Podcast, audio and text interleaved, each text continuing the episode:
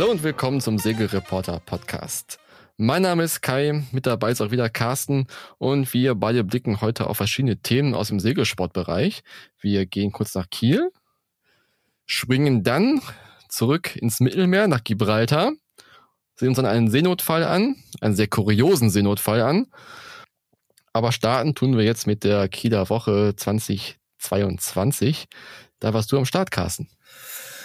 Ja, war, war cool. Ich versuche die Ereignisse noch zu verarbeiten. Das ist ja gerade erst Sonntag her, wobei man sagen muss, es, das Ende war ein bisschen schade, weil halt einfach kein Wind mehr war und Sonntag äh, ist auch nichts gelaufen. Da haben wir nur an Land gesessen und Quatsch geredet, was man so macht irgendwie an Land, wenn man die Zeit über, überbrückt. Ähm, nee, aber das war toll. Ich bin in der J70 äh, gesegelt und wir konnten sogar gewinnen und haben aber haben ja wirklich gerade die ersten beiden Tage, die waren waren wirklich der Hammer, so man, wie man sonst Kieler Woche gar nicht kennt, eben sonst ist man ja darauf vorbereitet auf Kälte, Regen, ähm, ja nicht immer Wind, äh, mhm. eher so Nieselregen, aber und diesmal war ja, ja, man, wie sagt man immer so schön, Kaiserwetter, also Ostwindwetterlage und, äh, und dann hast du gerade in Kiel ja auflaufende Welle und das, das heißt eben Kaiserwetter, weil wohl damals der, der Kaiser das schon so, so genannt hat und äh, das auch ganz toll fand, weil sonst ist das Revier ja ein bisschen schwierig, weil du normalerweise Westwind hast und dann ja. ist es doch eher ablandig und, und mit dem Ostwindlager kommt halt immer schönes Wetter dazu und aus, außerdem äh, ja die die Thermik baut sich da wunderschön auf und äh, ja das war war der Hammer also gesagt, den ersten beiden Tage. Leider sind wir mal ein bisschen früh gestartet. Also es war tatsächlich um um elf und erst nachmittags äh, ist die Thermik dann noch stärker rausgekommen, mhm. so dass man richtig die, die Wellen runterglitschen konnte. So waren eigentlich immer nach dem Zieldurchgang die ähm, Runs dann in den Hafen, die, die waren die, wo man sich wirklich hinten reinsetzt. In der J70 das ist ganz hübsch, wenn die ganze Crew sich hinten versammelt und dann man die Fock auch rauszieht und dann losglitscht. Halt dafür ist das Ding eigentlich gemacht. Das war oft dann eher äh, ja nach dem nach dem Zieldurchgang, aber aber mhm. egal, da wollen wir uns irgendwie nicht nicht beschweren und äh, ja, insofern war das wirklich eine, eine tolle spannende Regatta und wir hatten 40 für fast 40 Boote auf der Bahn, muss zwar immer weit raus nach zu Foxtrot da vor, vor Wendorf. Es hat mhm. bei uns, unsere Serie hat kurz ge, ge, ge, gezuckt, ähm, in eine falsche Richtung auszuschlagen, als wir nämlich irgendwie am, am dritten Tag äh, man muss sich neuerdings wohl auch, ich glaube, früher muss das andere, man muss sich da immer einchecken oder auschecken, mhm. ja, oder ich weiß gar nicht, ob das neuerdings ist oder vielleicht haben das immer die das Kollegen für mich schon gemacht. Seit, seit, seit, drei Jahren ist es, glaube ich, schon. glaub ich schon.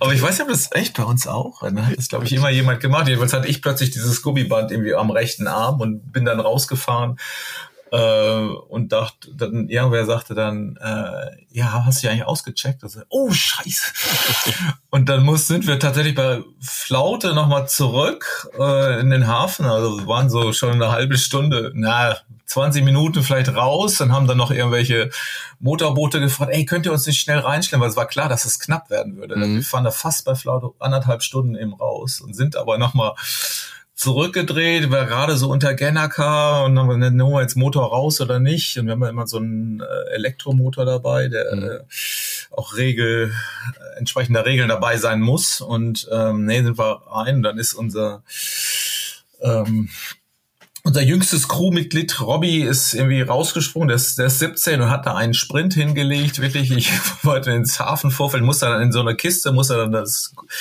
äh, quasi, da sind ja diese mhm. Check-in, Check-out-Automaten äh, dabei und ist wieder zurück. Und dann dachten wir, okay, jetzt Motoren wir zurück auf die Bahn, dann fahren wir wirklich so wieder so zehn Minuten und knallt uns hinten diese Schraube raus. Also oh. Schraube kennst du ja, ne? ja. deine, deine Themen. Das ist ja dann so, so eine Plastikschraube. Äh, ich weiß gar nicht, ob wir irgendwo gegengeknallt sind. Wahrscheinlich. Also das Ding kam jedenfalls hinten hoch. Und ähm, ja, ganze also hat überhaupt nichts mehr funktioniert. Also ich glaube, wir sind da wahrscheinlich gegen, irgendwie gegen Treibgut äh, gefahren. Und dann war also der schöne Lift zur Bahn draußen war dann auch funktioniert, äh, war, war halt weg und dann haben wir noch irgendwie so ein DLRG Boot angemorst, ey, könnt ihr uns nicht schleppen? Und die sagen natürlich, nein, die haben natürlich andere mhm. Aufgaben und hat, der hat aber richtig Alarm gemacht, irgendwie über Funk und kann die nicht jemand schleppen. Und ich meine, so ein richtiger Notfall ist es jetzt und auch nicht, wenn wir zu doof sind und zu, zu spät zur Bahn kommen.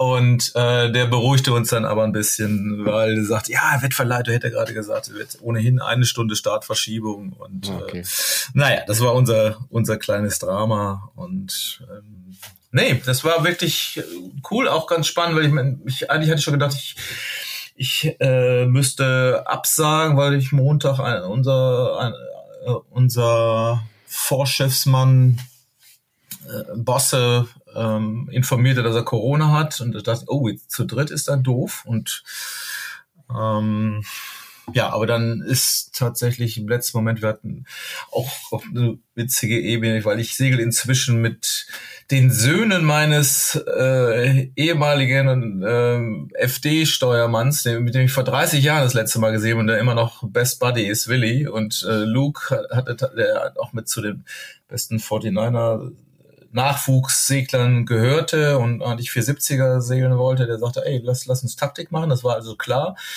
Und dann hat er im letzten Moment, oh, hat er noch einen kleinen Bruder und dieser kleine Bruder, der hat aber ist, ist 17, hat inzwischen auch schon äh, ist schon fast 1,90 und hat irgendwie 82 Kilo. Das heißt, es war so ein Last-Minute-Call und dann habe ich mit den beiden Jungs und, und Daniel, unser angestammter Mitsegler, der mit dem ich das ja schon seit vielen Jahren irgendwie mache. Naja, insofern war es ein bisschen zusammengestückelt und hat auf Anhieb gut funktioniert und hat richtig Spaß gemacht und die äh, Klasse aus. Ist ja sehr wild durcheinander, sind junge Leute, ältere Leute und zu Kieler Woche kommen immer 40 zusammen. Also das ist schon, schon eine schöne, schöne Geschichte und äh, mhm. ja, war eine tolle Kieler Woche. Ja, schön. Wie viele Boote wart ihr im Feld? Ja, wie gesagt, 40, 40? knapp oder ich glaube 39, 38. Ganz interessante Ebene waren ja auch die beiden ähm, Projekte, Inklusionsprojekte. Das finde ich ja immer völlig ja. irre, dass äh, ähm, da zwei Boote mit, mit Segel, die sich auch ganz nett irgendwie Blindfisch nennen. Ich glaube, das ein Boot heißt Blindfisch, weil da auch äh, sehbehinderte Segler dabei sind ja. und die haben das auch ja, genossen. Ich habe nachher noch mit denen äh, gesprochen auch und äh, gerade die ersten Tage, die, die wirklich wunderschön waren. Ähm, ja, aber mich wundert das schon dann, dass sie das wirklich so hinbekommen und auf, äh, ich glaube, deutlich höherem Niveau noch als letztes Jahr, wo die Premiere war. Und sie mhm. entwickeln sich weiter, trainieren auch fleißig und ja, und waren aber auch an der Spitze waren viele, also ein dänisches Team dabei, die auch deutsche Meister war, äh, ach, deutsche Meister war schon dänische Meister letztes Jahr. Also mit denen haben wir uns sehr gebettelt. Ja. Ähm, also waren bestimmt sechs, sieben Teams, die komplett auf Augenhöhe waren und äh, ja, da macht das Spaß in, in der Klasse halt. Ja. Und dann bei so einem grandiosen Wetter. Ja, Hammer, ne? Wie gesagt, ist, ist nicht ständig der Fall. Ähm, aber ja, man hat schon, ich, ich was ich gemerkt habe, auch zwischendurch sind, haben wir einmal, ich, ich weiß gar nicht, das war, lagen wir eigentlich auch wieder ganz gut so in den Top 5 und so und sind plötzlich zurückgefallen. Ich weiß nicht, was da ich was da war. Ich red mir ein, es war eine Plastiktüte oder irgendwie Seegras, also anders war es gar nicht zu erklären. Und wir sind da ein bisschen weiter zurückgesackt ähm, und was dann passiert, das ging da auch teilweise in den Chatgruppen rum, weil es sind ja schon eine relativ neue Klasse und es wurde sich schon sehr darüber beschwert, dass dann doch einige die Regeln nicht mehr nicht einhalten. Und wenn man da relativ gut gestartet ist und, und vorne mit, sag ich mal, mit sechs Booten so, so segelt, dann kriegt man das alles gar nicht so, so richtig mit. Und da war dann doch, also wir sind da ein bisschen zurückgefallen. Da kann man prompt dann, merkt man schon, was da für ein Hauen und Stechen teilweise ist, wenn man dann eben mit, weiß ich nicht, mit sechs Booten gleichzeitig am, am Lehtor ankommt. Mhm. Und äh, das ist nicht immer auflösbar und es gab da auch äh, tatsächlich wieder diese alte Diskussion. Ähm, Leute sagten, ja, ihr müsst doch die Regeln einhalten. Also, also in diesen Chatgruppen, äh, Regel 18, äh, eine Tonne, Regel 10, normales Wegerecht und Leute drehen dann nicht ihre Kreise. Aber das ist wirklich eigentlich ganz spannend. Ich weiß, wir haben diese Diskussion auch beim Drachen auf der Alster auch, wo, wo es dann irgendwie verpönt ist zu protestieren, weil so nach dem Motto, man macht es einfach nicht. Mhm. Und alles dieses ähm, na ich sag mal, Genöle, also Genöle hört sich ne negativ an, Kritik ist ja klar, aber es funktioniert im, im Segelsport einfach nicht, wenn keiner protestiert. Ja. Man muss sich da irgendwie selber äh, ja, die sagt, man muss sich auch gar nicht ärgern äh, miteinander. Man geht dann eben von Jury, die entscheidet das und, und kann sich danach, danach wieder miteinander ein Bier trinken. Äh, Sachen sind einfach, Leute machen Fehler. Oder man sagt eben, okay, wir fahren eben diesen Penalty. Das ist ja nur ein Strafkreis. Man dreht einmal eine Runde und da verlierst du fast nichts. Also von zwei auf drei, äh, eine Runde ist es äh, äh, Strafkreisen. Das ist eigentlich, das ist auch in der, diesmal bei der Kieler Woche in Sailing Instructions ver, verkürzt worden. Aber okay. na, das muss sich in, in so einer Klasse eben auch ähm, ja erstmal so, so zu, zurechtfinden, zurechtruckeln, dass auch eine Strafe erfolgt, wenn man eben wie Mist gebaut hat. Und das ist wohl teilweise noch nicht so. Da wurde viel diskutiert und ähm, ja, im Endeffekt hoffen wir, dass sich das da alles in eine richtig gute Richtung entwickelt, weil du weißt ja im Grunde auch immer nie, ist der eine jetzt wirklich einfach nur ein Arsch, weil er nicht dreht, oder ist er einfach völlig überfordert oder mhm. hat das nicht verstanden oder und, und deshalb kann man es auch relativ pauschal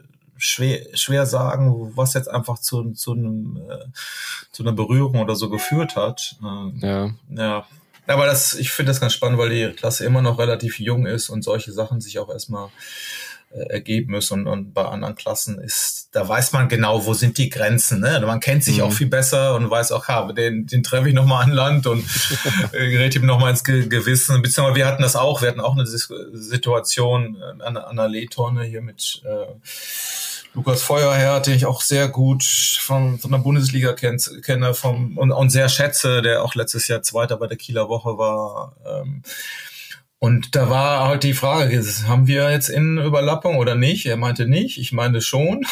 Mhm. Und dann war aber noch ein drittes Boot. Also die Jungs haben dann im Grunde dicht gemacht, weil wir da reingefahren sind. Also ich und, und hat uns dann quasi rumgedreht, dass das dritte Boot, was noch weiter innen war, ähm, also gegen die Tonne gedrückt wurde. Also die hatten tatsächlich äh, den größten Schaden und äh, haben auch zumindest die Flagge gezogen äh, und hätten auch protestieren müssen, haben sie nicht. Äh, wir haben auch hätten gerne mit denen nochmal gesprochen, was der, der Fehler war. Also die, es ging ja nur um die Situation zwischen uns und im, BSC und dann haben wir uns ja. eigentlich ausgetauscht. Ich hätte gesagt, das wäre so ein 50-50 Fall und äh, wir haben uns dann an Land irgendwie besprochen und haben gesagt, okay, machen wir jetzt beides nicht. Man hört sich ja schon nochmal anders an, wenn man sich, naja, wir haben jetzt nicht unflätig geschrien, aber es wurde dann doch mal lauter, man hat sich groß angeguckt an der Bahn. Ich konnte jetzt überhaupt nicht glauben, dass dass er dazu macht. Er konnte überhaupt nicht glauben, dass ich da reinfahre. Also äh, du kannst ja halt diesen drei Längenkreis auf dem Wasser, den siehst du halt nicht. Ne? Nicht, ja. ne? Das sind ja nur, es geht ja auch nur um Zentimeter. Wenn das außenliegende Boot sein Heck ein bisschen anders reindreht, dann mhm. hast du diese Überlappungslinie eben. Und ich fand das eigentlich nur sehr angenehm, äh, naja, dass man sich danach eben auch bespricht. Und wir haben auch gesagt, okay, wenn da jetzt einer sagt, wir müssen protestieren, dann, dann ja. machen wir das eben so. Wie auch immer. Das war, ähm, fand ich sehr, ja, eigentlich angenehm und so muss es eigentlich sein. Aber weiter hinten im Feld ist, wo man sich dann auch nicht kennt oder der, äh, wo dann auch vielleicht auch sehr junge Segler dabei sind oder sehr alte, die sagen, das gibt's doch nicht, dass der Junge mir jetzt hier in die Kiste fährt und äh, da, drehe ich keinen, der, der soll mal, der ist vielleicht noch grün in den mhm. Ohren, sowas soll es glaube ich auch geben äh, dann, dann ist das natürlich Mist und da muss man sich aber gar nicht streiten. Aber dann dafür ist die Kieler Woche eben da, hat das gute Umfeld mit internationaler Jury äh, und da muss man das eben, auch wenn es nervig ist, äh, eben entscheiden lassen. Und es gab auch einige mhm. Proteste, es sind auch äh, Leute disqualifiziert worden. Okay. Ich sehe das mal als ähm, gutes Zeichen, aber das muss eben gelernt werden und dann ja. hilft auch nichts da irgendwie in irgendwelchen Gruppen eigentlich zu diskutieren oder Leute, haltet doch mal alle die Regeln ein. Das ist nett gemeint, aber ähm, ja, mhm. hilft, hilft dann im Endeffekt nur Strafe oder äh, ja, irgendwie. Äh, ja. Aber wäre denn so ein Juryboot dann da irgendwie der Tonne hilfreich, dass man darauf pocht, dann hier ranfällt, sagt, ey, jetzt nochmal einen Klingel, Klingel drehen hier? Oder ja, natürlich.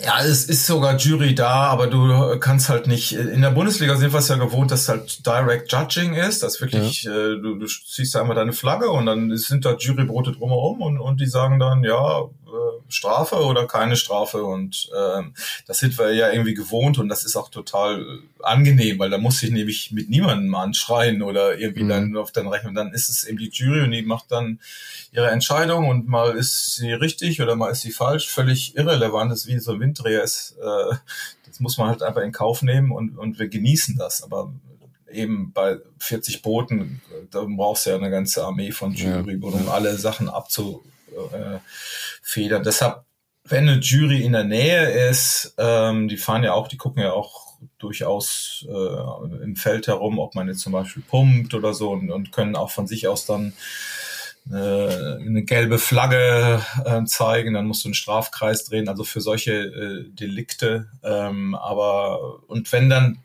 sag ich mal, so ein Fall wie jetzt an der Leadtonne, bei einer Tonnenrunde entsteht, dann können die als Zeugen benannt werden. Ne? Aber mhm. dass sie jetzt wirklich sagen, nee, du musst jetzt bei so einer ähm, Crash halt ähm, Kreis drehen, das gibt es nicht, wäre auch zu aufwendig. Also das machen die auch im Medal Race bei olympischen Klassen, bei zehn Booten, da geht das auch. Aber ja, das ist leider, leider noch nicht der Fall, dass es funktioniert. Ja.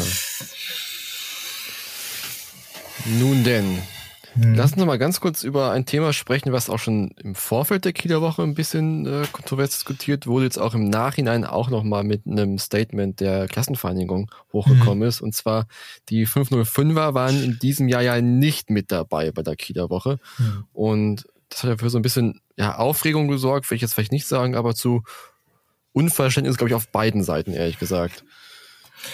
Ja, das, das hat deshalb auch für Aufsehen gesorgt, weil ja einer der Stars der Kieler Woche ist ja immer Wolfgang Hunger, mhm. weil der nun erstens Rekord Kieler Woche-Sieger ist, schon ja, damals im 470er ja auch Olympionike in, in Barcelona für Deutschland war, einer der besten Segler, die Deutschland hat und ja. dann aber auch lange Jahre ja dann nur ein 505er segelt und der hätte jetzt dieses Jahr seinen ja, 25. Titel gefeiert bei der Kieler Woche, was echt eine Hausnummer ist. Er hätte ihn feiern können, wenn er, er gewonnen hätte. Ihn, genau, er hätte ihn feiern können, wenn er gewonnen hätte. Und das war natürlich im Vorfeld so eine der, der Stories, auch gewinnt Hunger oder nicht, oder wo mhm. ist denn der überhaupt? Und dann hat man gemerkt, aha, okay, der 505 sind gar nicht dabei und das ist schon lange nicht mehr. Ja, und das war mir auch gar nicht so so bewusst. Tatsächlich ja, das kam das erst im, im, im Nachhinein so ein bisschen hoch, weil sich die 505er auch ja, so ein bisschen, äh, ja, die waren ein bisschen genervt, die Klasse, weil ähm, es wohl hieß, äh, sie wären, sie hätten äh, Forderungen gestellt, die jetzt von der Organisation, äh, von der Kieler Woche Organisation einfach unerfüll, also unerfüllbare Forderungen. Also da daraufhin ähm, haben die sich wohl in einem Statement auf ihrer Klassenseite ähm, geäußert, äh, wie es denn nun dazu kam und weisen diesen, äh, diesen, Vorwurf, unerfüllbare Forderungen gestellt zu haben, da doch vehement zurück und haben ein bisschen erklärt und ähm, im Nachhinein, äh, na, wir, wir haben ja diese diese Stellungnahme auch ähm, gepostet. Ähm, mhm. Und ja, da ging es ja eher da darum, dass offenbar in den vergangenen Jahren die äh, Felder auch bei der Kieler Woche zurückgegangen sind, gerade von den nationalen Klassen und äh, die 505er haben dann ihre internationalen Mitglieder auch gefragt, was denn wäre, warum sie denn nicht dabei waren. Und da kam die Kieler Woche eben nicht besonders gut weg, zu, äh, zu lange Anfahrtswege, ich, ich weiß nicht, was die Kritik da noch war, zu viel Geld, also was man sonst sonst so hat. Also insgesamt passte das Paket wohl nicht und die sind stattdessen dann eben ähm, zur Warnemünder Woche gegangen mit ihrem Eurocup. Die haben da schon so eine Eurocup-Serie in, äh, ja. ja. in, in, in Europa und äh, klar, die deutsche Klasse spielt da eine große Rolle. Die war auch schon am Gardasee dieses Jahr und naja, dann sind sie halt mit diesem Eurocup-Status nicht nach Kiel gegangen, sondern nach Warnemünde sind wohl jetzt auch 44 Boote, da sind sie eigentlich ganz stolz drauf. Also die Klassenmitglieder scheinen das angenommen zu haben. Ja, und jetzt, klar, für die Kieler Woche ist das nicht besonders schön. Ähm, ja, darüber wird natürlich auch diskutiert, was ist das jetzt nun ähm, okay, die, die Vorwürfe oder nicht. Ich, ich weiß, mein war ist bei uns ja auch das Revier Kiel ist halt nicht immer so einfach, gerade zur Kieler Woche, weil man halt relativ lange Anfahrtswege hat. Also man hat es zum Beispiel, Warnemünde ist da deutlich besser, weil du hast Nordwest-Winde, äh, meistens westliche Winde und du fährst eben nicht so weit auf die Bahn wie bei ja. der Kieler Woche. Andererseits hast du natürlich, Kieler Woche hat ist die, die Legende unter den Segelveranstaltungen und du hast ein tolles Fest. Man ähm, ist mit anderen Seglern viel mehr zusammen, steht im Fokus. Also das ist, ist dann das, das Plus halt. Und wenn das Paket jetzt bei der Klasse halt nicht passt, dann ist das wahrscheinlich schade und man wird auch lange diskutiert haben bei der bei den Kieler Woche-Organisatoren, ob das denn jetzt nun, ähm, ob man da irgendwas ändern kann. Das hat diesmal nicht geklappt. Ich habe es so verstanden, dass die Türen auch nicht zu sind, dass also mhm. nächstes Jahr es wieder sein kann. Aber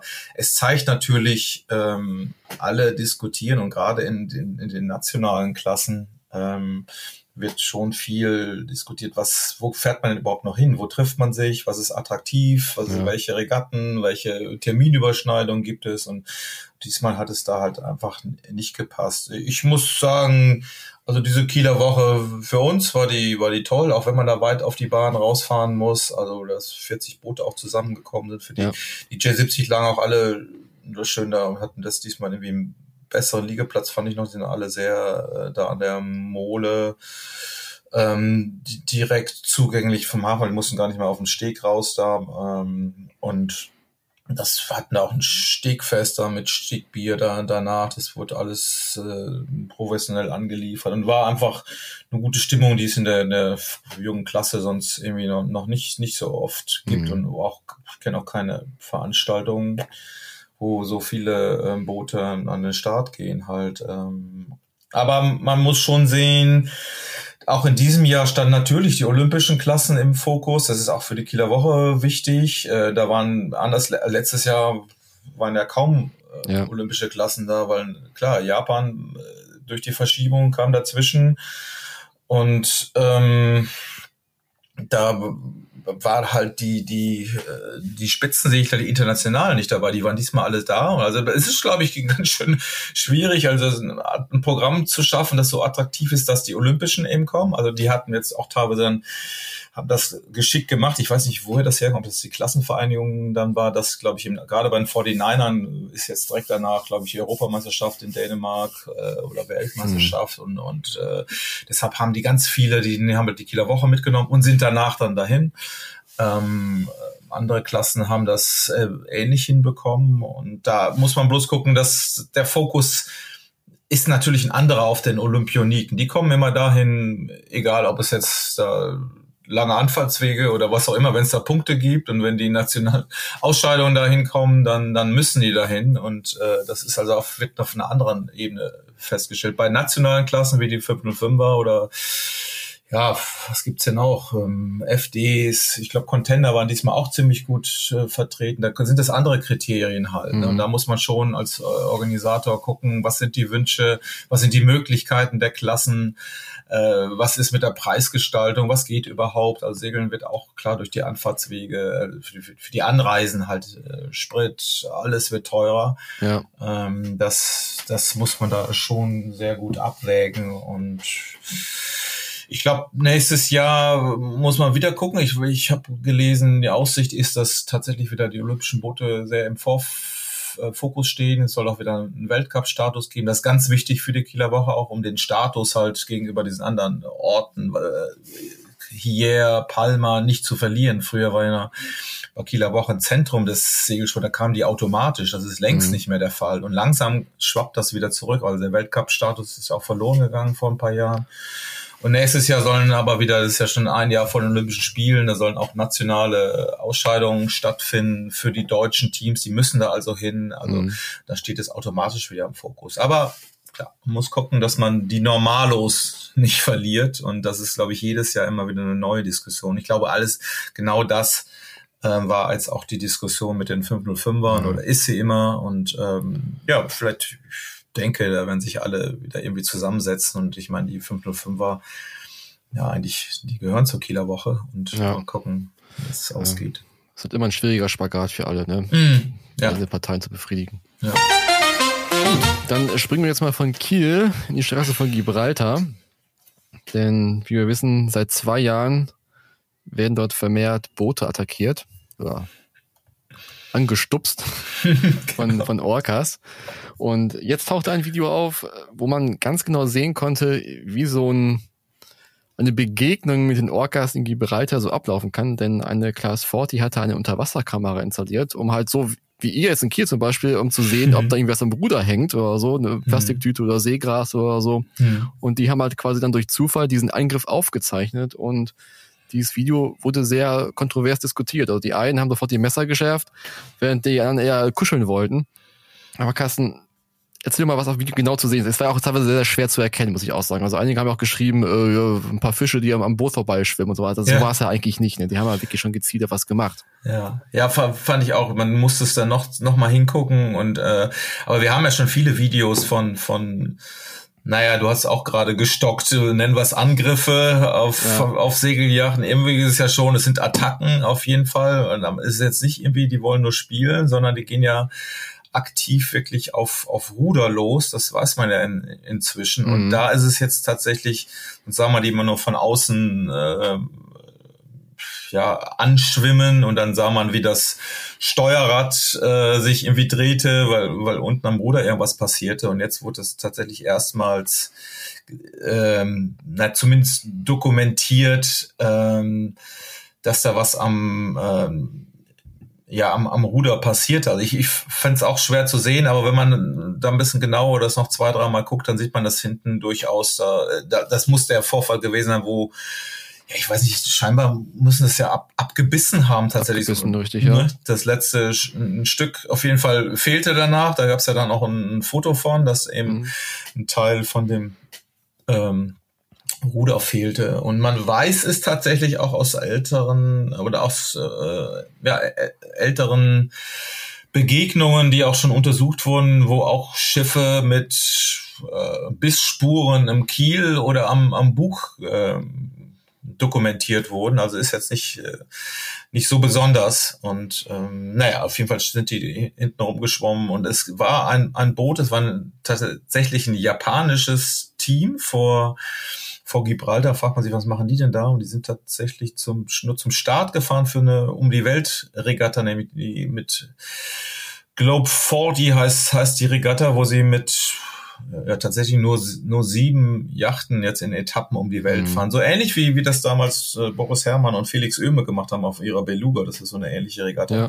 die nicht so groß im Fokus, Fokus steht. Ähm, aber es war natürlich denkbar, ja, ich sag mal nervig oder erschreckend, ähm, kurz vor dem Start zu einer Welt, um die Weltregatta äh, ein Ruder abgebissen zu bekommen. Ähm, ja, und die Japaner ja, waren da natürlich ein bisschen geschockt.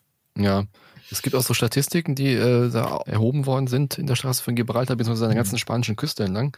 Und zwar gab es in den Jahren 2020 und 2021, als es begonnen hat, insgesamt 239 gesicherte Angriffe. Hm. Und was das ist ein bisschen Fun-Fact-mäßig. Also laut Statistik greifen die Orcas auch nur ausländische Schiffe an. Also am meisten Franzosen und dann Engländer. Meinst du, das ist kein Zufall? Ist bestimmt kein Zufall. Also, natürlich ist es Zufall, weil äh, die äh. gucken ja nicht nach Nationalitäten, die Orcas. Ja, klar. Aber es ist natürlich, wer gerade da rum, äh, rum äh, segelt und das sind die Franzosen einfach dann wahrscheinlich ja. im Plus gewesen. Witzig. Aber im Prinzip, laut Statistik greifen Orcas halt keine Spanier an, sondern nur die Franzosen und die Engländer und ein paar mhm. Deutsche. Aber das erschwert eben quasi auch die Erhebung dieser Daten. Also ja. man sagt jetzt 240 Angriffe knapp, das, die sind gesichert, die sind dokumentiert, aber man mhm. fühlt noch viel, viel mehr, weil sich immer nicht alle sofort dann irgendwie an diese Meldestelle wenden in Spanien. Mhm. Das ist eine spanische Meldestelle, Iberian Orca, die das alles ein bisschen äh, datenmäßig erfassen. Aber die sagen eben auch, viele melden sich dann quasi zu Hause bei ihrer Versicherung und sowas und melden das eben dort oder bei anderen ähm, mhm. Stellen. Ja. Deswegen ist es nicht ganz gesichert, Wahrscheinlich sind es ein paar mehr Angriffe bisschen gewesen. Dunkelziffer, ne? Ja, genau, bisschen, ja. wesentlich mhm. höher. In mhm. diesem Jahr war es ein bisschen still geworden, aber jetzt mhm. geht's auch wieder so ein bisschen los. Ne? Also gerade in Gibraltar ist wohl wieder viel los. Da gab es jetzt in den letzten Wochen auch zwei dokumentierte Angriffe, habe ich gerade einmal nachgeguckt. Aber mhm. davor gab es eben auch schon immer wieder verteilt äh, sehr viele Angriffe und auch wirklich mit Schäden auch an den Schiffen. Ne? Gerade die Ruderblätter waren oftmals wirklich abgebissen oder so beschädigt, dass man nicht weiter segeln konnte. Mhm. Ja, ich hatte dann auch mal, dass es irgendwelche Fahrtensegler, die da, sag ich mal, rum, rum, rum cruisen, rum cruisen, rum cruisen. Also, da ist quasi, sag ich mal, an der Küste langsam entlang segeln. Ähm, ich dachte, das wäre auch relativ, oder dass das eine Art von, von Boot ist, die sie möglicherweise attackieren. Aber es war ja, ich erinnere es wie bei, bei der Mini-Transat letztes Jahr doch auch. Da ja. sind ja dann wirklich, als sie losgefahren sind im, im Racing-Modus, da so ein, so ein Amerikaner, dem hat das, der hat ja so ein, so ein kleines Vollruder ähm, auch sogar installiert gehabt. Das haben sie ihm irgendwie gekillt. Also ja, das ist man kann es nicht mal lächerlich machen. Das ist eine tatsächlich offenbar eine Gefahr und äh, ja, aber so eine richtig, warum das passiert, ist man da weiter? Ja, man hat am Anfang mal so einen Spieltrieb mhm. vermutet, ehrlich gesagt, mhm. dass halt irgendwie die Jungtiere das wohl machen. Mittlerweile geht man eher in die Rechnung, dass es irgendwie wirklich Nahrungskonkurrenz ist, dass die Orcas dann wirklich in den Booten Nahrungskonkurrenten sehen. Mhm. Die greifen wohl auch gezielt Fischerboote an. Mittlerweile hat man das herausgefunden. Mhm. Und dass die eben versuchen, halt ihre Nahrung zu verteidigen, weil es weniger wird. Die, äh, die verfolgen die Thunfischschwärme mhm. im Atlantik und man vermutet jetzt eben, dass es daher rührt, dass sie ja quasi ihre Nahrung selber verteidigen wollen und den Konkurrenten ausschalten wollen. Hm. Und Segelboote sind von ihrer Form wohl halt irgendwie so, dass es wohl Konkurrenten sein könnten und deswegen angegriffen werden. Ich glaube, die sammeln immer noch Daten, ne? Und dass ja, man genau, das irgendwie meldet, wenn man da vor ja. Ort ist. Und aber es ist, glaube ich, es ist immer die gleiche Gruppe, ne? Das ist ja auch gut, gut zu Ja, wissen, genau, es ist halt immer mhm. die gleiche Gruppe. Also mhm. man hat ja auch die, die Befürchtung gehabt, dass das quasi weiter transportiert werden kann ja. auf andere Populationen. Das ist ja nicht passiert. Es ist wirklich nur diese eine Gibraltar-Population, mhm. die halt auch mit den Schwerben quasi nach Galizien hochwandert und wieder zurückwandert im Laufe des Jahres. Ähm, aber jetzt nur diese eine Gruppe, von daher ist es jetzt überschaubar. Mhm. Im letzten Jahr wurden ja auch so Verbotszonen eingerichtet, die man umschiffen sollte, ne? Mhm. Da konnte man nachgucken, welche Zonen jetzt befahrbar sind und welche nicht. Es wird in diesem Jahr so ein bisschen geändert. Es gibt ein Ampelsystem jetzt. Da kannst du auch Leute nachgucken. Dann hast du da quasi für Gibraltar ist die Ampel gerade rot, also nicht nach Gibraltar fahren. Mhm. Äh, während die restlichen Küstenabschnitte von Spanien Richtung Portugal, Portugal Galicien dann ehrlich gesagt äh, orange oder grün sind. Da geht das alles noch.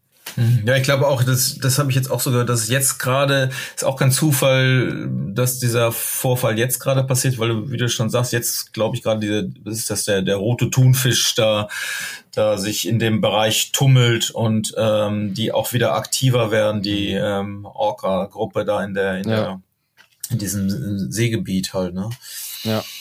Aber das ist eben, wie gesagt, das war ja vor Tanga, also Marokko, sonst waren die eigentlich ein bisschen weiter Nördlich. nördlicher, ne? Mhm. Also von der, und das hat wohl sicher damit auch zu tun. Ja, ich glaube, äh, das, das, äh, ja, man muss ja immer ein bisschen aufpassen. Man könnte das ja auch total dramatisieren. Jetzt der Killerwal, äh, naja, versenkt Segeljacht und ich weiß, einige Medien, auch gerade Mainstream-Medien, es ist natürlich dankbar, Boulevardmedien äh, springen ja. da in der Form auf, aber das ist es wohl nicht. Klar, es ist, man muss schon sagen, es ist auch kein, mehr als nur ein Spaß. Also wenn man ein Ruder verliert, das kann schon äh, ziemlich fies abgehen. Ich meine, diese Class 4, die hat Gott sei Dank zwei Ruder, aber da sind ja auch schon welche, ich glaube, ist auch schon ein Fischerboot versenkt worden. Genau, als versenkt worden, das ja. war schon ein bisschen älter sowieso, ja. das ist aber gesunken dann quasi beim Abschleppen dann noch am genau. Ende. Hm. Aber man muss auch sagen, bisher gibt es auch keinen dokumentierten Angriff auf Menschen, also ja. einen tödlichen Angriff auf Menschen, bisher genau. nur auf Schiffe einfach. Hm. Es gab zwar Todesfälle in Aquarien, wo Orcas mhm. gehalten worden sind, wo dann quasi die Trainer irgendwie unter, Wasser so. gedrückt worden sind. Das okay. gab es schon, aber in der freier mhm. Wildbahn gab es bisher noch keine Angriffe auf Menschen. Ich finde es manchmal ein bisschen befremdlich, haben wir auch schon ein paar Mal im Podcast angesprochen mhm. gehabt, wenn Menschen dann zu aufrufen, dann jetzt sich zu wehren und dann irgendwie mit Harpunen oder äh, Schusswaffen ja. auf die Orcas loszugehen. Das ist ja auch nicht ja. Ziel. Seenotfackel hatten wir. Seenotfackeln ja. gab es auch und so. Mhm. Etwas gemäßigter sind dann irgendwelche Schallanlagen, die man dann irgendwie in, mhm. ins Wasser halten soll und so. ist halt ja, schwierig, ne? Weil viele finden sie wirklich durch ihr, ihr Leben bedroht anscheinend, wenn ja. da irgendwie ein Orca auf sie zuschwimmt. Ja. Das, ich meine, das ist jetzt nicht unbedingt gegeben. Das Schiff ist ja, so schnell sinkt ein Schiff auch nicht. Ne? Nee. Das muss man auch mal ganz klar sagen. Mhm. Und wenn man sich auch nicht irgendwie gerade über, über Bord beugt und guckt, was da war und macht, dann fällt man auch nicht ins Wasser rein. Mhm. Ähm, deswegen sollte man vielleicht mal die Füße stillhalten und nicht irgendwie rausposaunen, dass man sich jetzt ein bisschen in die Szene bewaffnen soll. Ja. Es gibt halt offizielle, oder diese Iberian Orca Organisation hat eben auch so Regeln festgehalten, ja. wie man sich verhalten sollte. Das war aber das Boot stoppen, also Segel runternehmen, Motor aus mhm. und treiben lassen nicht das Steuerrad anfassen. Wir kennen die Videos da, wo das Steuerrad dann ja. irgendwie von links nach rechts äh, schwenkt. Mhm. Also da nicht reinfassen, könnte irgendwie, man kann sich verletzen daran. Man soll die Tiere nicht anschreien, auch nicht berühren, auch nicht mit Sachen nach denen werfen, mhm. also auch nicht mit Harpunen auf die schießen. Mhm. Einfach nur mittig im Boot bleiben, vielleicht unter Deck gehen sogar und mhm. einfach warten, bis es vorbei ist. Die sollen wohl relativ schnell das Interesse verlieren, wenn nichts mehr, wenn das Boot treibt und nichts mehr passiert. Ja, ich glaube auch, wenn in dem Video sah man jetzt, dass der schon irgendwie die ganze Zeit, na, ich will nicht sagen Vollgas, aber der schien ja unter Motor zu fahren. Mhm. Ich weiß nicht, ne? Also der, ähm, also gestoppt haben die jedenfalls nicht. Ich meine, jetzt weiß man natürlich nicht, ob das, ob das aufgehört hätte. Also ich, ich erinnere mich schon an einige Videos oder Berichte, wo sie wirklich sehr, sehr lange ähm, mhm. sich mit so einem Schiff beschäftigt haben. Aber man weiß es eben auch nicht, wie du schon sagst, vielleicht wenn, haben die nicht gestoppt oder vielleicht äh, haben sie irgendwas auch falsch gemacht, ähm, wo, wo die sich durch äh, na, interessiert zeigten, die, die Orcas. Aber mhm. ja, wie auch immer. Ich glaube, ich, ich fand das ja letztens hatten wir auch noch eine Geschichte, wo ja sogar ein was war denn, Orca im, im Limfjord, ne? ja. beziehungsweise sie haben auch vor Dänemark ähm, na, ziemlich Orcas in der in der Nähe gezeigt. Das war eher auf der, auf der Nordseeseite und, der, und der Orca ist jetzt da irgendwie nach irgendwie in, in die Ostsee gelangt und ähm, naja, dann in den Limfjord äh, ja stecken geblieben. Sagen wir, die haben sie dann tatsächlich rausgeschoben und, und versucht zu retten. Dann ist der Nee, kann jetzt nicht sein, der Blödmann ist aber noch weiter reingeschwommen in den Limfjord rein und ist dann tatsächlich in so einem ähm, Naturhafen dann noch weiter stecken geblieben, dass man ihn mhm. nicht mehr retten konnte. Ähm, da konnte man schon den Bezug ziehen, naja, kommen die jetzt, äh, hat, hat er irgendwie vielleicht was anderes gesucht oder hat er, ist er auf der Suche nach Ruderblättern oder? Aber es ja. war ein, wohl eigentlich eine traurige Geschichte und ja. dann hat sich halt verirrt. Ne? Also es gibt ja auch eine Population in Norwegen zum Beispiel, da gibt es auch mhm. relativ viele Orcas. Von daher ist es vollkommen normal, dass in der Nordsee auch Orcas auftauchen können. Manchmal schwimmen die auch mhm. relativ weit nach Süden. Es gab auch mal Sichtungen irgendwie im Wattenmeer, wo irgendwie vor ein paar Jahren auch von Orcas, auch von einem Orca. Mhm. Also nicht ganz so außergewöhnlich, aber wie gesagt, bisher diese Auffälligkeit hat nur diese Gibraltar-Population, die wirklich Yachten angreift. Mhm. Und daher sollte man sich jetzt nicht, wenn man jetzt irgendwie in Norwegen segelt, irgendwie zu Tode fürchten müssen, dass die, ja. die Orcas jetzt gerade einfallen werden. Also so schlimm ist es einfach nicht. Und auf jeden Fall, ich glaube, die forschen da noch ne, und, und rufen dazu auf, auch in dem Bereich, ähm, auch Segler, die. Genau, man soll die Richtung melden. Genau, man soll die mhm, genau. Richtung melden, wo es passiert ist, Uhrzeit, Datum, mhm. Position und am besten auch ein Foto machen von den Rückenflossen, damit die zugeordnet werden können. Mhm. Die, die Wale. Ich glaube, im Hinterkopf haben alle immer noch, wenn man das liest, noch immer den, den, den Schwarm von den Herrn Schätzing. Ne? Das, ist jetzt, das äh, verfilmt worden, kommt eine Serie raus jetzt, ja. Ach so. Ja, ja siehst du, da wird das Thema nochmal aufkommen, ne? weil das ist, muss man ja durchaus, wenn du denkst, okay, das ist ja eine Fiktion, aber ja. dass sich dann die Wale gegen den Menschen wenden, äh, naja, okay, das Thema haben wir jetzt auch durch. Wir glauben nicht daran, oder? Glaubst du daran, dass das nochmal eine große Schlacht wird, Menschen gegen Orcas? Oder? Nee, ich glaube, es wird es nicht mehr geben. Nee. ich glaube auch nicht. Ich glaube auch, irgendwann hört das da unten auch auf ähm, ja. mit den Orcas. Also, es ist schon weniger geworden. Ich glaube, im letzten Jahr war der Höhepunkt einfach, wo es hm. unglaublich viel gewesen ist und diesem Jahr wird es schon ein bisschen weniger. Hm. Ich, wahrscheinlich ist es in ein paar Jahren einfach vorbei. Dann. Ja, skurril. Das Gute ist, es ist bisher keiner zu Schaden gekommen von Menschen, auch Orcas anscheinend nicht, von daher ist hm. alles, alles gut. Das sind nur Sachschäden gewesen. Ja, springen wir mal von den Orca-Sachschäden zu einem anderen Sachschaden. Jedenfalls, es gab äh, jemanden, der ist beim Angeln über Bord gefallen und er ist halt geschwommen und geschwommen und geschwommen und konnte sich dann irgendwann auf dem Felsen retten und wurde auch dann irgendwie am nächsten Morgen von einem Fischer aufgelesen. Aber am Ende kam auch raus, dass dieses Gewässer, wo er geschwommen ist, war wohl gar nicht so ungefährlich, oder Carsten?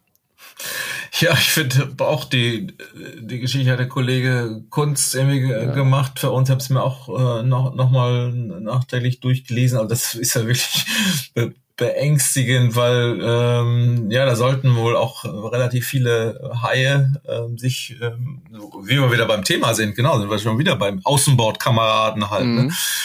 Und das, ja, da hat er wohl ziemlich weit zu schwimmen. Ähm, ich glaube, im Endeffekt hat er 17 Kilometer geschwommen und dann ja. fing es dann irgendwann an, am, am Beinchen zu knabbern. So. Und ich meine, ich glaube, man wird schon, es wird, wäre schon mehr als ein Knabbern, wenn, wenn ein Hai da anfangen würde, sich mit einem zu beschäftigen. Ja. Ähm, und es waren wohl, wohl andere Fische, die geknabbert haben. Das aber ähm, ja, das ist schon eine ziemlich krasse Geschichte, oder? Ja, es ist, es ist vor allem die Horrorvorstellung. Also ich glaube, es ist das Schlimmste, was es in meiner Vorstellung gibt, du fällst ins Wasser rein und du siehst dein Boot wegsegeln, weil es unter Autopilot einfach dann wie auf Schienen segelt und du kannst da nichts tun. Und ich glaube, das ist so das Schlimmste, was es eigentlich so geben kann, ehrlich gesagt. Also mit, mit das Schlimmste. Ja, mich Aber dieser mich Gedanke macht mich, äh, nee, geht gar nicht. Ja, besonders wo die Boote ja dann auch meistens, also sag mal früher, wenn man an der Pinne stand oder so, dann, dann haben die bist du vom Bord gefallen und dann haben die vielleicht einen Kreis gedreht halt, ne? Und ja, da war die Chance, dass du vielleicht mal hinsegel, äh, hinschwimmen kannst. Ja? Genau, genau. Aber heutzutage die segeln ja einfach weiter und ja und auch mit Autopiloten ja meistens und besonders wenn der der war ja auch alleine unterwegs. Ich gehe eben auch davon aus, dass er möglicherweise mit Autopilot gesegelt, weil ja, genau die Story, die Story war doch, dass er, ich glaube, er hatte nicht geangelt und einen Thunfisch dabei gehabt und hatte den, glaube ich, gefischt und kurz danach hat er den wohl an Bord geholt. Warum auch immer ist er dann über Bord gefallen. Das war wohl im Zuge dieses Angelmanövers und wahrscheinlich segelt er unter, unter Autopilot halt. Ja. Und äh, ja, mich, mich hat die Story nur erinnert. Ich habe gesehen, ich hätte es nochmal nach, nachgeguckt von, von Florence Artaud das war 2000, 2011. Äh, das ist ja so eine Segellegende aus Frankreich, die auch als Vorreiterin des, ähm, ja, eine der berühmtesten Frauen, die ähm, wirklich auf hohem Niveau auch äh, Offshore-Regattasegeln betrieben haben. Und die ist eben auch bei, bei Corsica auf ihrem Schiff gesegelt, alleine. Ähm, auf einer 10, 10 Meter Yacht ist sie, naja, und dann hat sie äh, drückte die Blase offenbar und sie hatte Achte ausgepinkelt, was ja nichts Schlimmes ist.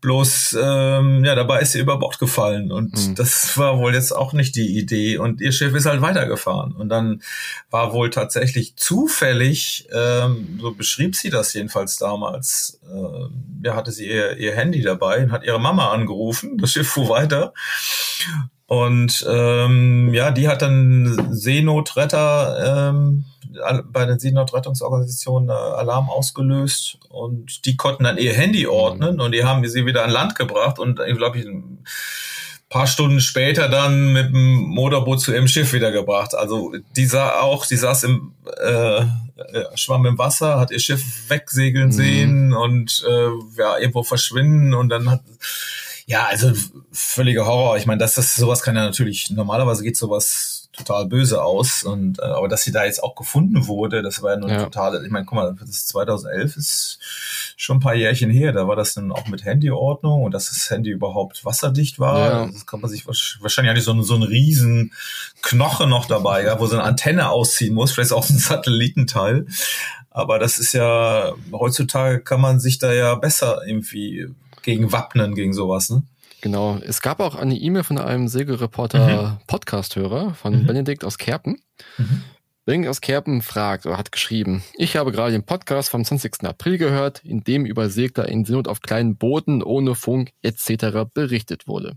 Mhm. Ich bin selbst nur mit Glück im letzten Jahr nicht in Seenot geraten, als ich mit meinem geliehenen Dart 18 auf dem Mittelmeer den Mast verloren habe. Danach habe ich mich gefragt, welche Möglichkeiten man als Jollensegler hat, im Seenotfall Hilfe zu holen. PDB, AES, Saat, Handy, Funkgeräte, Pyrotechnik. Vielleicht gibt es auch halblegale Lösungen wie Funkgeräte, die nicht korrekt angemeldet sind. Im Seenotfall darf man die vielleicht benutzen. Für was davon braucht man einen Schein, Fragen über Fragen. Und er fragt uns eben, was würden wir jetzt empfehlen oder was gibt es für Möglichkeiten, sich jetzt so abzusichern, dass man auch gefunden wird, falls man mal über Bord gehen sollte. Mhm. mhm. Und das ist eigentlich so eigentlich die, die Frage über Fragen im Sicherheitsbereich, wo ich mhm. auch schon seit Jahren drüber nachgrübel, was eigentlich jetzt die beste Möglichkeit ist. Man muss hier so ein bisschen unterscheiden, ja. Es gibt ja einmal so EPIR, PLB, die funktionieren über Satelliten. Und da gibt es natürlich AIS-SATs und äh, Funkgeräte DSC, die über UKW funktionieren. Im Prinzip sehen diese Sender, die es da gibt, ziemlich ähnlich aus funktionieren aber halt grundverschieden. Wenn wir uns jetzt überlegen, wir sind in der Ostsee unterwegs, wir fallen ins Wasser, das Boot segelt weg und wir haben jetzt ein PLB an Bord, oder nicht an Bord, aber in der Weste und sowas und lösen mhm. den aus, dann wird quasi ein Seenot-Signal, ein Signal über, über Funk an Satelliten geschickt und der Satellit verteilt dieses Signal über Cospa-SADA, das ist dieses Seenotrettungssystem. Netzwerk, quasi an die nächstgelegene Seenotleitzentrale, Bremen in diesem Fall zum Beispiel. Und da ist dann quasi das, die Rettung organisiert. Das läuft quasi alles über das Satellit ab und ist sehr, sehr sicher, weil es überall auf der Welt funktioniert. Das Problem ist aber, wenn halt ein Schiff nebenher fährt, der sieht dieses Signal nicht. Wenn ich jetzt ins Wasser falle auf der mhm. Ostsee mit dem AIS-Saat in der, äh, in der Weste und diesen auslöse, sendet dieser AIS-Saat über UKW ein Seenotsignal aus. Und dieses Signal kann da quasi von allen Schiffen im Umkreis gesehen werden und die könnten zur Hilfe eilen. Ne? Also das ist wirklich zwei mhm. verschiedene Systeme. Das eine funktioniert weltweit, das andere immer nur auf Sichtweite. Also UKW ist ja Ultrakurzwelle, das ist quasi optisch. Das heißt nur im Umkreis, wo man auch hinsehen kann, wird dieses Signal auch empfangen, mehr oder weniger. Also mhm. in der Nutshell. So, und jetzt hat die Frage, was nehme ich jetzt mit auf Turn? Mhm. Und das ist, also ich, ich bin mir auch nicht ganz sicher, was man bei sowas hat empfehlen soll. Also im Prinzip für mich ist eigentlich für da, wo ich segel, halt Eiselmeer, ab und zu mal Ostsee, ist eigentlich der AIS-Saat. Hm. Eigentlich so die beste Möglichkeit, weil es wird trotzdem die Meldekette in Gang gesetzt. Ne? Wir haben vor zehn Jahren sind wir mal auf die, auf die Ostsee raus mit der DGZS und haben AIS-Saats getestet. Hm. Die waren damals noch ganz frisch und neu und wir wussten nicht ganz genau, wie die funktionieren. Die DGZS hat auch noch keine praktischen Erfahrungen mit den Dingern gemacht. Sind wir also zusammen rausgefahren, haben das Docherboot ausgesetzt, haben einen Kollegen reingeworfen und sind dann quasi mit dem Kreuz halt immer in, in verschiedenen Radien weiter weggefahren, um zu gucken, wie weit das Signal reicht. Wir wissen quasi optisch, das ist nicht so weit. Vier bis fünf Meilen waren es locker, das war alles okay. Mhm. Wurde auch auf dem Plotter überall angezeigt und sowas. Aber was auch passiert ist, was wenig auf dem Schirm hatten und was ehrlich gesagt auch die DGZS gar nicht auf dem Schirm hat, dass dieses Signal auch trotzdem weitergeleitet worden ist, dieses Seenot-Signal vom IS. Wir haben ja ausgelöst, die Saats. Und ähm, es kann man regelmäßig fragen aus Bremen, aus der MRCC in Bremen quasi, äh, was wir da gerade machen würden, obwohl die eigentlich genau wussten, wir haben sie ja angemeldet gehabt, dass wir diese Sender testen würden, aber wir dachten, wir sind halt draußen auf See, überschaubar halt, eine Reichweite fünf Seemeilen und so maximal, da passiert nichts, das ist quasi Eis in einem eigenen Kosmos, aber das Signal wurde quasi bis nach Bremen weitergeleitet. Das heißt, dass die Rettungskette funktioniert hätte im mhm. Fall der Fälle. Von daher, das war damals ein sehr gutes Omen, Signal für mich halt, dass diese IS-Darts wirklich funktionieren und auch äh, nicht nur auf diese fünf Meilen beschränkt sind. Also das ist wirklich gutes Ding. Ja. Ja, ich, ich denke ja auch, ich meine, vielleicht muss man da auch noch ein bisschen unterscheiden, weil ich, ich klingt gerade aus der Mail das Wort Joll nochmal in, aus dem ähm, im, im, äh, mhm. äh, im Ohr, ne? Also ich glaube, und wir haben ja aber andererseits ja gerade eben eher über weiter draußen gesprochen, ne? Und das, ich glaube, das ist für die den Bereich, den du gerade beschreibst, ist klar, wenn du auf Turm bist, ähm, muss musst du sich wahrscheinlich um solche solche Systeme kümmern. Ne? Wenn er jetzt sagt, er wäre auf dem Dart gewesen und Mast äh, gebrochen, irgendwie Mittelmeer, dann wird das ja noch nicht so weit von der von der Küste gewesen Hoffentlich sein. nicht, nein. Äh, von daher ja. ist ne, hm. Küstenreichweite und auch wo andere Schiffe mhm. unterwegs sind, würde ich eigentlich mittlerweile sagen, nimm AIS-Saat mit, mhm. das ist die sicherste Möglichkeit, dass du gefunden mhm. wirst. Ja, aber nimmst du das auf einer Jolle mit? Die sind ja so klein, die kannst du Echt? einfach in die, in die Weste stecken oder in die so. Hosentasche stecken, die sind wirklich nicht groß. Ja. Ne? Das sind da keine EPIAPs, wie, wie, wie sie so kennen. Ja, okay. Ne? Mhm. Ja, aber schon, so, ich, ich glaube, ne, der, der bezieht sich ja, ich weiß nicht auf welche Geschichte, ich, ich, ich kann mir, ich glaube, er bezieht sich auf diese Geschichte, wo auch in, äh, in Polen, Polen, ne, wo zwei genau. polnische Ligasegler äh, gestorben sind, ne, und, genau. ähm, oder drei sogar. Gott, stimmt das. Wir haben letztens noch, wir haben letztens noch, das war echt krass, bei, beim Bundesliga-Auftakt in Hamburg haben wir noch eine, eine Schweigeminute da gehalten bei der mhm. ähm, Steuermannsbesprechung. Das war, ist ja wirklich, es geht einem ja doch sehr nah, ne? Bloß, ähm, ich glaube, da ist tatsächlich das Thema, äh, also, das ist ja alles in Sichtweite, da, da denkst du irgendwie gar nicht dran und ich, äh, ich weiß nicht, ob das dann too much wäre, weil no normalerweise in, in so einem Bereich ist ja dann auch, äh, sollten Trainerboote dabei sein oder wenn ich an eine Kieler Woche denke, es ist gerade eine große Diskussion, sich auch, weil es irgendwie ein so ein Foto kursiert, da wollte ich eigentlich auch heute nochmal was drüber schreiben, wo mhm. ganz viele, äh, ja, einfach diese Masse an Gummibooten, die im Hafen da liegen, also was eigentlich zeigt, äh, wie viel Betreuung Segler bei solchen Regatten im Grunde auch brauchen. Aber da kommt mir immer wieder das Wort, äh, ich weiß, früher kam das auf Nico-Signal. Gibt's das denn eigentlich noch? Da musste jeder Segler, äh, ich glaube bei der Kieler Woche oder irgendwo bei größeren Regatten nur auf See, ja. so ein, so ein Nico-Signal dabei haben, wo du zumindest in, in, der Nähe auf dich aufmerksam ja. Gibt's, Gibt's immer noch? noch? Ja. Gibt's immer noch. Ähm vor allem ist auch scheinfrei. Das kannst du ja immer kaufen. Das ist ja Pyrotechnik, die du auch ohne Schein kaufen ja. kannst. Ja. Ähm, Habe ich auch mit an Bord, ehrlich gesagt. Mhm. Da drückst du einfach nur drauf, ne? Das ist ja wie so eine Pistole. Da kommt so eine, ja, ja, so eine, nicht eine Pistole. Rotes Licht mit einem kleinen ja. Fallschirm dann rausgeworfen. Äh, okay. Äh, nicht, nicht sehr hoch, reicht aber aus, um gesehen zu werden. Sieht man Silvester häufig. Wenn die alten auch Nein, leider ja. Darf man nicht. Aber Darf du machst das natürlich auch, bestimmt immer. ist auch sehr gefährlich, weil wie das Fallschirm, das brennt halt noch und Oh dann ja. segelt das quasi in so einen Garten oder so ein, so ein Haus da Oh. rein und dann fängt es an zu brennen. Ähm, aber wie gesagt, das Ding ist halt immer noch relativ groß, das Nico-Signal. Wenn Mhm. so ein AIS sagt, gut, das ist natürlich Ja, auch dann äh, stimmt. 100 Mal teurer, aber Mhm. es ist halt eine sichere Sache, um halt wirklich gefunden zu werden, weil du dir sicher sein kannst, wenn du ihn auslöst in, in Küstenreichweite Ja. oder wo Schiffe unterwegs sind. Das Signal wird definitiv empfangen und weitergeleitet. Also Mhm. das, die Rettungskette wird in Gang Mhm. gesetzt. Du kannst Ja. dir hundertprozentig sicher sein, dass du Mhm. rausgefischt werden wirst. Bei Nico-Signal, klar, es ist gut, um auf sich aufmerksam zu machen. Mm, Aber es muss auch in der, in der Nähe sein, der das Signal auch sehen kann. Aber irgendwann kommt auch ein Ja. ISAT bei mir an Bord. Ja, ja. Äh, Für mich quasi persönlich, weil ich den quasi auch mitnehmen kann, wenn ich so auf Turn bin. Ne? Wenn ich jetzt irgendwie Ja. mal mit dir segeln sollte und du mich über Bord schmeißt und sowas, dann kann Logisch. dass ich auch gefunden werde. Oder mal halt. Freudensegel, ne? Von daher wäre das heutzutage meine Antwort. Wenn du wirklich als Blauwassersegler unterwegs bist und äh, viel überall in abgelegenen Gegenden unterwegs bist, dann würde ich Mhm. sagen, äh, auf dem Boot E-Pirp Hm. und persönlich die PLB. Die Ja. PLB ist ja ist nicht viel größer als der IS-Satz, sondern teilweise noch kleiner. Ist eigentlich die gleiche Technik wie die E-Pirp, nur halt in kleinerer Form. Und hier kommt die Krux, das ist ein bisschen das Problem in Deutschland. Der PLB ist ja auf dich selber zugelassen, der ist ja persönlich. Den kannst du quasi Mhm. am Körper tragen und mitnehmen und von Schiff zu Schiff nehmen. Der wird in Deutschland aber nicht zugelassen. Das heißt, in Ah. Deutschland darfst du halt nur eine E-Pirp zulassen, die an Schiff gebunden ist, aber nicht an die Person gebunden ist. Wenn du dir also in Deutschland einen PLB kaufst, diesen kleinen Seemannsender, der über Cospas Startup funktioniert, dann musst du den in England registrieren lassen und quasi dich dort anmelden. Das geht mittlerweile relativ einfach. Da gibt es ein Online-Formular, das kannst du ausfüllen, dann wird er aktiviert und dann bist du auf jeden Fall auch in diesem System mit drin. Das heißt, wenn der ausgelöst wird, dann wird auch ein Signal geschickt, wird weitergeleitet und mit Rettungsmaßnahmen werden in Gang gesetzt. Offiziell in Deutschland ist es immer noch so, dass der PLB nicht Bestandteil der Cospa also der Rettungskette ist. Das wird Ja, auch aber wie doof ist denn das? Was soll das? Ist einfach nicht Tja, zugelassen. Ne? Deutschland. Ist nicht vorgesehen in Deutschland, Mhm. weil du ja quasi alles aufs Boot zulässt. Ne? Alles, was Ja, mit. Funk zu tun hat, musst du ja anmelden über Netzagentur und es wird aufs Boot Ja. zugelassen, immer aufs Boot be bezogen. Also die EPIRP ist ja aufs Boot zugelassen mit der MMSI des Bootes programmiert. Hm, Ja, klar. Deswegen kannst du den PLB es ist einfach nicht vorgesehen, dass, ein, Ja. dass du halt ein Seenotssignal hast, was auf, ein, auf eine Person zugelassen ist. Das, Hm.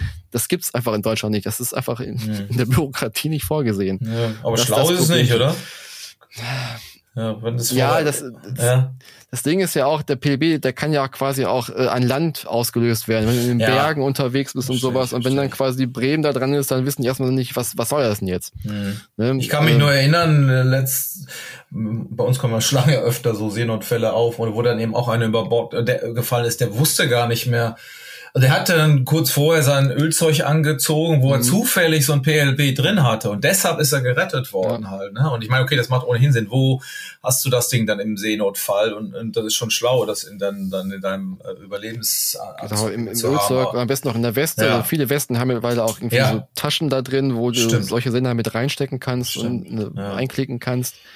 Auch beim Naja. PLB ist ja auch so, also er ist ja offiziell nicht Bestandteil der Rettungskette in Deutschland, aber wenn der ausgelöst wird, dann wird das quasi in England gemeldet und England verteilt dann quasi weiter und dann halt auch Rettungsmaßnahmen ein. Es kann vielleicht Mhm. einen Ticken länger dauern, aber im Prinzip ist es, wie gesagt, offiziell in ja, Deutschland okay. ist es nicht Bestandteil der. Rettungskette. Das heißt, die Deutschen sagen, nee, äh, kein PLB, wir wissen nicht, ob du gefunden wirst. Aber Wir retten dich dann nicht. wir retten dich ja nicht. Ähm, aber offiziell ist es wirklich so, das Signal Ja, okay. wird gesendet, es wird ein Ja. Seenotfall ausgelöst und es wird jemand kommen. Das ist Mhm. auch sicher. Aber wie gesagt, du wirst halt nur wirklich von Rettungskräften gesehen über das, Das heißt, du, du kannst jetzt nicht raten, äh, einfach so ein PLB zu nehmen, weil du dann äh, ins Gefängnis kämest offiziell. Nö, das nicht. Aber das, wenn das man nicht. Du musst halt nur in England registrieren. Du kannst halt nicht in Deutschland an. Du kannst in Deutschland auch anmelden, aber als E-Pirp, dann ist du wieder ans Schiff gebunden und das Problem ist halt, wenn du jetzt quasi das, ja, das Schiff wechselst, also wenn du quasi die PLB mitnimmst in der, in der Ölzeugtasche und quasi im Mittelmeer auf einer Schotterjacht draufsteigst und es da auslöst, dann kann es theoretisch sein, dass die halt nachgucken in Bremen, hm. okay, jetzt ist jetzt die E-Pirp ist ausgelöst worden, die ist auf dieses Schiff registriert und wir wissen aber, dieses Schiff liegt gerade im Hafen, äh, sicher,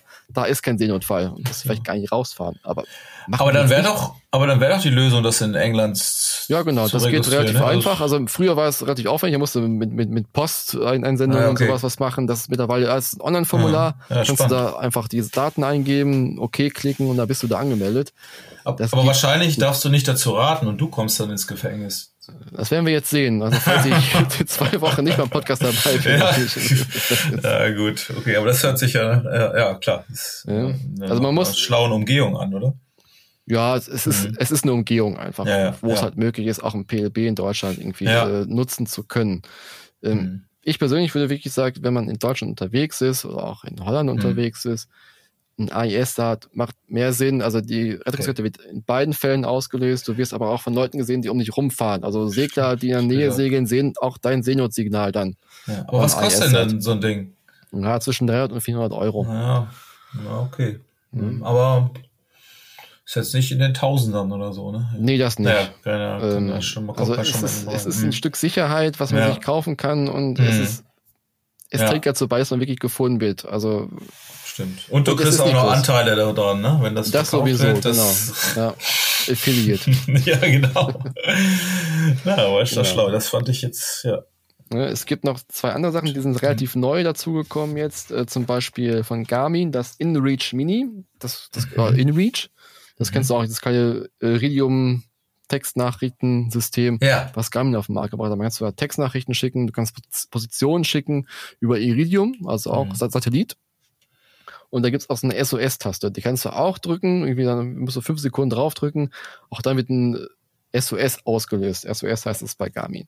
Hm. Das ist auch offiziell nicht Bestandteil der Rettungskette, hm. sondern dieser SOS-Ruf geht dann, äh, da hat Garmin eine eigene Abteilung, ist ganz witzig. Das ist dann das Garmin International Emergency Response Coordination Center.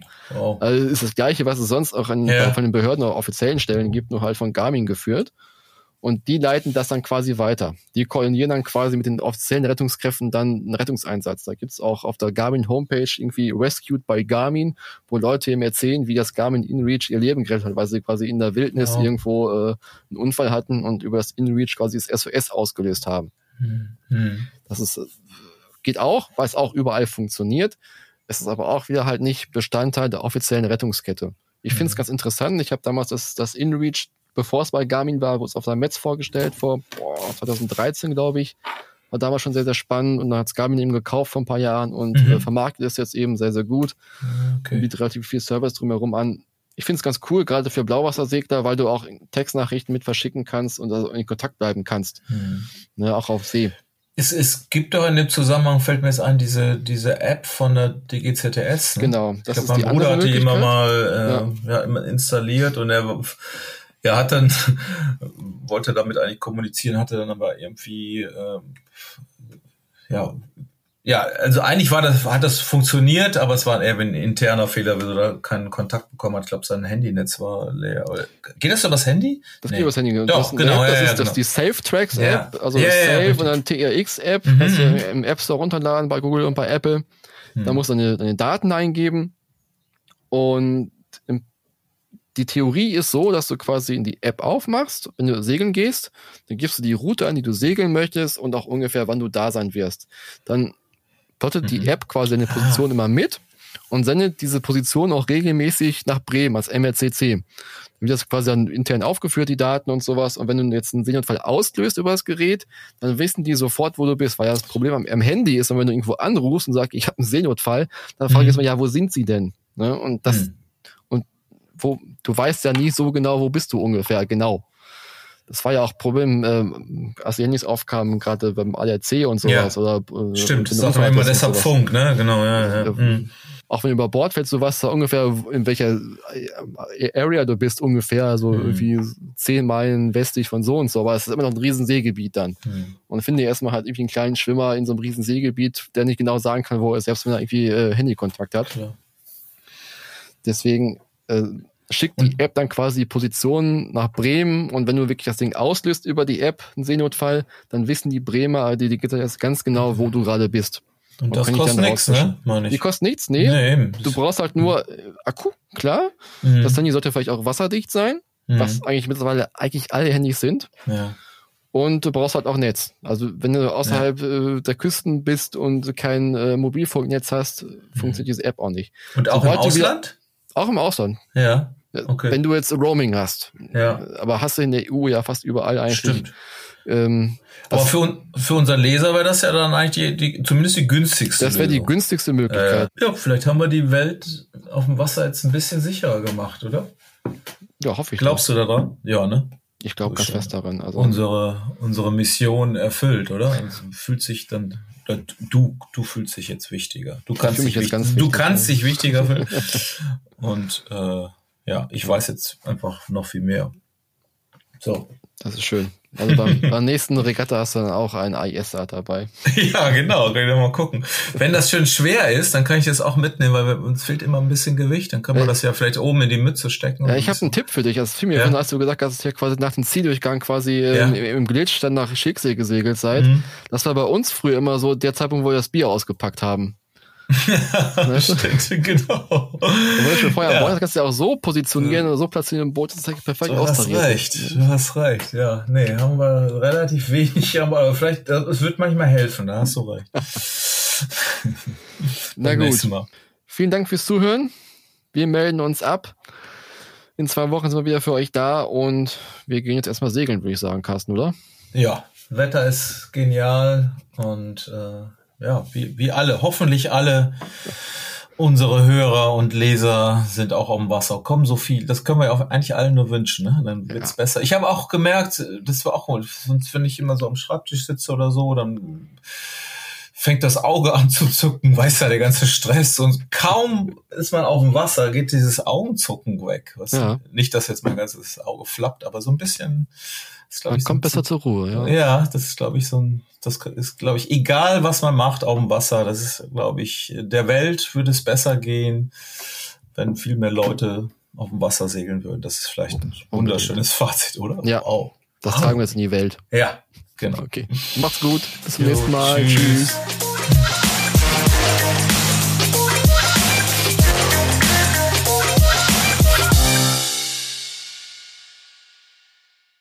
Das war der Segelreporter Podcast, produziert von der Ebner Media Group Booting Unit. In der Redaktion Philin Lehmann, Carsten Kemmling und Kai Köckeritz, Schnitt Björn Jonas.